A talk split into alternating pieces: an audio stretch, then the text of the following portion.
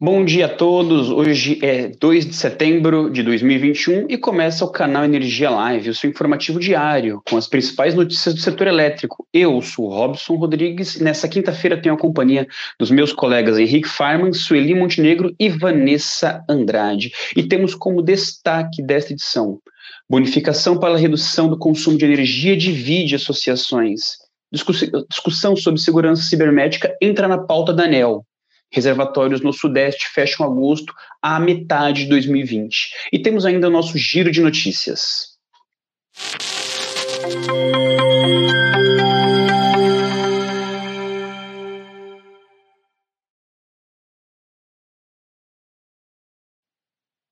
Muito bom dia a todos, sejam bem-vindos a mais um canal Energia Live. São 10 horas e 3 minutos e começamos a edição de hoje, obviamente, seguindo lá para Brasília. Né? Falar com a nossa repórter Sueli Montenegro, que tem mais informações de uma série de deliberações que aconteceram ontem dentro da agência reguladora ANEL. Oi, Sueli, bom dia, tudo bem? Sueli, me escuta? Bom dia, Robson, bom dia a todos que nos assistem. Estou escutando. Bom, Sueli, é, Legal. A tradicional reunião da, da agência reguladora, né, que acontece todas as terça-feiras, aconteceu ontem, né, como a gente noticiou, por uma série de, de, de anúncios que o governo fez na terça-feira, e, enfim, teve uma série de itens deliberados, né, deliberados. Entre eles estava a discussão sobre segurança cibernética. Quais informações, Sueli, que você pode trazer para a gente, por favor? Aberta ontem mesmo a segunda fase da consulta pública, né, sobre segurança é, nessa etapa já com a proposta de, de, resolução, né, o período de contribuições vai até o dia 15 de outubro, a, a proposta de regulamentação, ela considera a necessidade de implementação de políticas de segurança cibernética compatíveis com o porte de cada empresa, né, a obrigação crise em segurança assim como de compartilhamento entre os agentes e o órgão regulador de incidentes relevantes, né? Ela também trata de procedimentos relacionados à gestão da segurança cibernética, como, por exemplo, redes de operação da rede de TI e da internet, acontecendo de riscos. Ah, é isso, Robson. É, é um tema importante, né? A gente já teve uh, situações aí de, de invasão de empresa de, e de instituições do setor essa questão, né? É, Sueli, Sueli sua, sua internet está dando um pouco de falha, né? Tá, mas que deu para entender, principalmente os principais recados, né, sobre essa discussão sobre cibersegurança é, que a ANEL está deliberando, aliás, está debatendo. É, além disso, ele ontem é, a agência também fez uma, uma série de outras né, deliberações. Se destaca o que para a gente? Olha, ontem eu já tinha comentado, já tinha falado da homologação do resultado dos leilões de energia existente A-4 e A-5 de 2021, né, que teve como única vencedora a Petrobras, com a UTE Batão, ah, e também na aprovação da audiência pública, que a consolidação de atos formativos ah, eu destaco hoje outras decisões. Ah, a Câmara de Comercialização foi autorizada pela ANEL a realizar o processamento do mecanismo de compensação de sobras e déficit de energia nova A-1 e A-2 em setembro, uh, utilizando o mecanismo auxiliar de cálculo, né? Uh, essa decisão, ela atende um pedido da ABRAD, esse MCSD de energia nova menos 1 e menos 2 é um produto do, do mecanismo de compensação de sobras e déficits, né?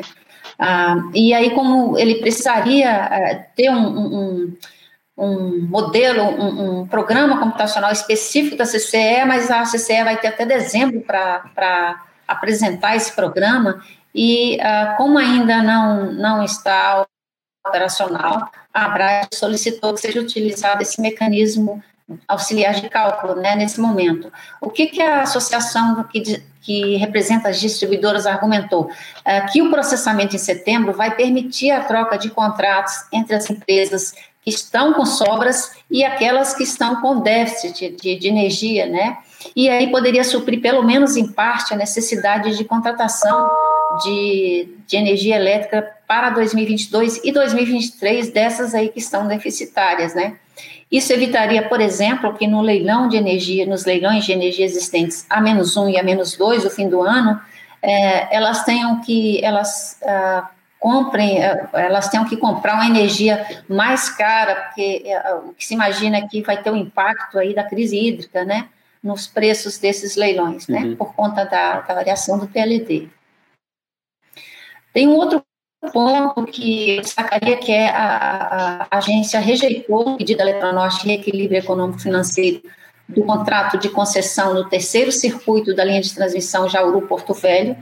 A, a estatal tinha solicitado um aumento de 13,22% na receita anual permitida desse empreendimento, alegando alteração nas condições contratuais em razão do atraso no processo de licenciamento ambiental ah, teve um outro ponto também, que é a manutenção das penalidades aplicadas à agronegócio Alta Luz Brasil.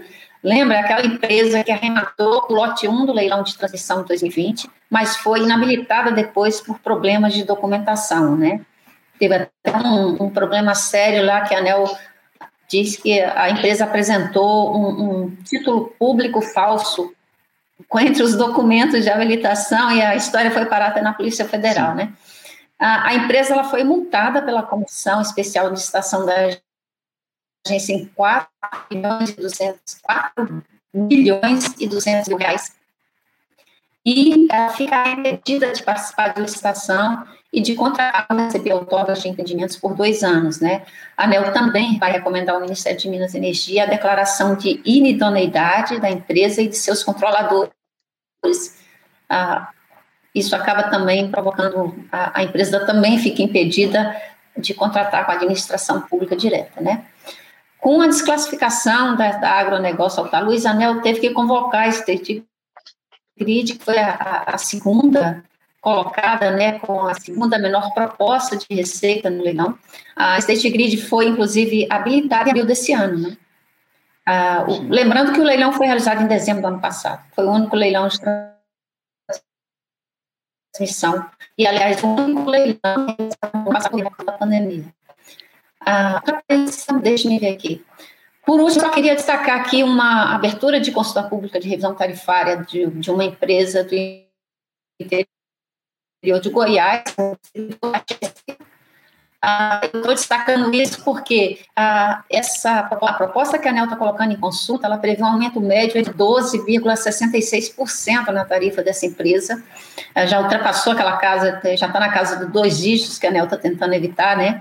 Na baixa tensão, você vai ter um, um, um impacto aí de 8,18%, está dentro da, da média do, do, dos impactos que estão acontecendo nas distribuidoras, mas no segmento de alta tensão, o aumento pode ser, em média, aí de 36,85%. É altíssimo, né, Robson? Muito. É isso aí, eu volto com você. Esses pontos aí Sueli, muito obrigado. Sua internet oscila um pouquinho, mas as informações foram claras. De qualquer maneira, tem mais detalhes lá no nosso portal canalenergia.com.br, porque você pautou todos esses detalhes que os diretores da agência ANEL, é, enfim, deliberaram ontem na reunião. Sueli, muito obrigado. Bom trabalho para você. Bom, vamos para outro assunto. Ontem eu conversei com algumas associações e especialistas para repercutir as últimas decisões que o governo é, soltou sobre a bonificação que vai dar aos consumidores que reduzirem o consumo de energia. O programa de bônus, né, justamente tem dividido opiniões, enquanto os grandes consumidores de energia avaliam como positiva as medidas que o governo federal vem tomando para o enfrentamento da crise hídrica sem precedentes, o segmento que representa o mercado cativa não enxerga os benefícios.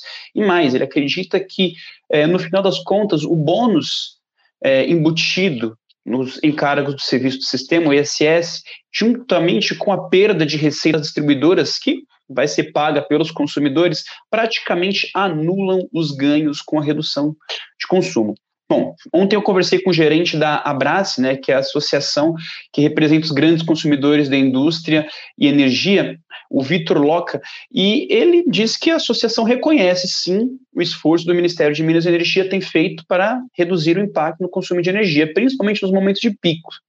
Vamos lembrar que a Abrace foi uma das principais entidades que pleiteou junto ao governo que o programa de resposta voluntária à demanda fosse mais simples, justamente para ter maior adesão. Agora, ele acredita que as regras vão permitir que muitos consumidores que estão aí no mercado livre contribuam nesse momento de estresse, estresse hídrico né, até dezembro. Vamos lembrar que as regras, é, enfim, pelas regras, o consumidor pode fazer uma oferta de redução de consumo é, de duração horária de, 7, de 4 a 7 horas e com lotes mínimos de 5 mega para cada hora de oferta. O foco do Ministério é o horário de pico, obviamente, entre as 12 e 18 horas em dias úteis. No mercado regulado, aí começa a polêmica. A bonificação oferecida ao consumidor cativo é feita via ISS, como falei, né, que é os encargos do serviço sistema, que em última análise é pago pelo próprio consumidor. A Associação Nacional dos Consumidores de Energia, a ANAS, entende que, custos, que os custos da tarifa superam o bônus do consumidor. Conversei com o Carlos Faria, que é o presidente da entidade. Ele lembrou que assim foi na pandemia, em que todos pagaram a conta Covid, inclusive está aí, em que foi dado um crédito emergencial às distribuidoras de energia. Entretanto, né, surgiu aí uma proposta que o Tesouro aportasse essa bonificação, né, passando os custos que são do consumidor o contribuinte. Faria, por sua vez, ele aponta uma terceira via. Ele acha que todos, né, todos deveriam fazer parte desses esforços, né, numa espécie de rateio para ajudar a pagar essa conta aí. Sobre a proposta de o governo é, do governo em relação é, ao programa Resposta à Demanda, a opinião do executivo já muda, né? Diferente, e ele avalia como positiva a possibilidade de contribuir com uma redução da demanda, já que, enfim, a ANAS representa uma série de, de consumidores que não necessariamente são eletrointensivos, mas miram aí é, esse segmento, né, esse, esse programa Resposta da Demanda. O especialista em regulação energética da Mercúrio Trading, é, Eduardo Faria, já, já tem uma opinião diferente. Né? Ele acredita que o que o governo ofereceu compensa os custos da bandeira, já que o consumidor economiza aí, por exemplo, 10%, ele terá um bônus aí de 50 reais por cada 100 kWh de redução, enquanto que o aumento da bandeira, escassez hídrica, é de R$ 14,20 a cada 100 kWh. Então, no cálculo dele, compensa compensa sim. Né? Temos é, ainda um terceiro fator que é a receita das distribuidoras. Né? Com uma possível queda no consumo de energia, se desenha aí uma perda de receita das distribuidoras, das concessionárias, né, que será repassada pelos consumidores. Isso, né, somado aos custos, segundo o coordenador do, de programa de sustentabilidade de energia e sustentabilidade do IDEC, pode viabilizar os ganhos da bonificação. Conversei com o Clauber Leite. Inclusive, essa análise do Clauber, ele, ela encontra respaldo na resolução número 2, né, que institui o programa de incentivo à redução voluntária do consumo de energia. Né. Por outro lado, novamente, o presidente da Associação Brasileira de Distribuidores de Energia, da Abrad, o Marcos Madureira, ele justifica que é legítimo que as concessionárias sejam compensadas, já que os custos para a prestação de serviço dessa empresa continuam os mesmos. Enfim, são muitos pontos de vista, mas tem um ponto específico que todos, praticamente todos, convergem. É que faltou, sim, comunicação por parte do governo em esclarecer a gravidade da situação e como todos podem contribuir mais ativamente para evitar o pior. Essa reportagem está no nosso portal canalenergia.com.br. Convido todos a assistirem, tá bem, a lerem, tá bem bacana. Bom, vamos mudar novamente de assunto? Um outro tema que tem chamado muito a atenção do setor elétrico é a questão dos reservatórios. No Sudeste, especificamente, os níveis fecharam agosto à metade de 2020. Quem traz mais informações é o repórter Pedro Aurélio, que retornou de férias. Pedro, tudo bem? Aproveitou as férias? Bom, tá no mudo, Pedro. Aproveitei sim, Robson. Bom dia para você e bom dia a todo mundo que está conectado no canal Energia Live. Bem, Robson, é, os reservatórios do Sudeste Centro-Oeste encerraram o mês de agosto com volume de 21,3%. Há um ano, esses níveis estavam em 42,3%. E a usina de Furnas, que é sempre motivo de atenção pela importância do reservatório, é, do, reservatório dela, é, operava com 49,2% da capacidade no ano passado e agora está com 17,35%, para ver aí como que os números são discrepantes. No Nordeste, o volume operativo de 75,6% é, registrado em agosto de 2020 caiu para 49,3% esse ano, também uma queda muito significativa. E na região norte, que atualmente está com 70,3%, é, houve uma leve subida, porque no ano, no ano passado ela estava no final de agosto, ela terminou o mês de agosto com 68%.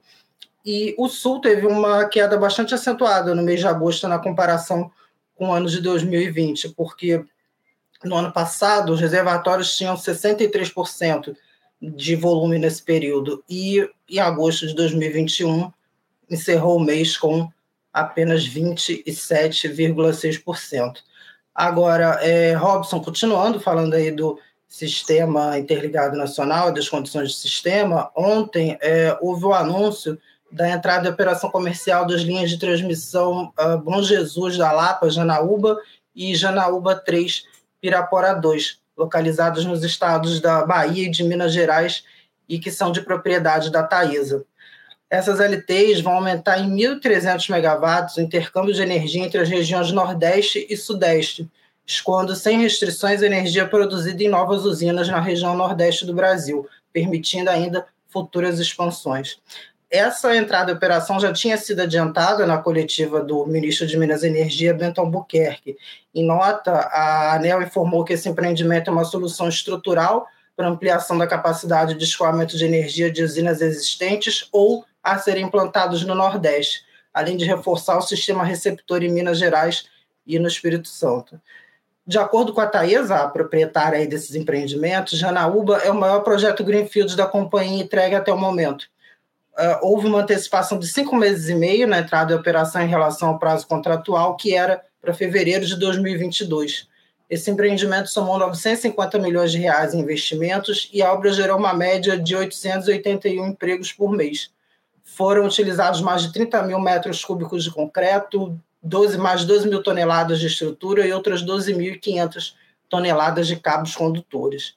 Bem, Robson, eram essas as informações que eu tinha. Eu retorno para você. Pedro, obrigado. Seja bem-vindo novamente. Bom trabalho. Bom, saiu hoje uma importante deliberação no Diário Oficial da União. Quem traz as informações é o repórter Henrique Farman. Bom dia, Henrique. Quais informações, por favor? Bom dia, Robson. Bom dia a toda a audiência de mais um canal Energia Live. O Ministério de Minas e Energia publicou hoje a portaria número 584, que, descobre, que discorre né, perdão, sobre a consulta pública para a realização do certame de contratação de potência e de energia associada, o chamado leilão de reserva de capacidade. As contribuições para aprimoramento da proposta serão recebidas pelo prazo de 14 dias. Entre os pontos a serem validados está a aceitação da sistemática para dois produtos energia, na qual poderão participar empreendimentos novos de geração, com capacidade de modulação de carga e flexibilidade para operação variável, a partir da fonte termoelétrica, para os quais o compromisso de entrega vem da inflexibilidade operativa, limitada a 30% da geração anual, com início do suprimento em 1 de janeiro de 2027.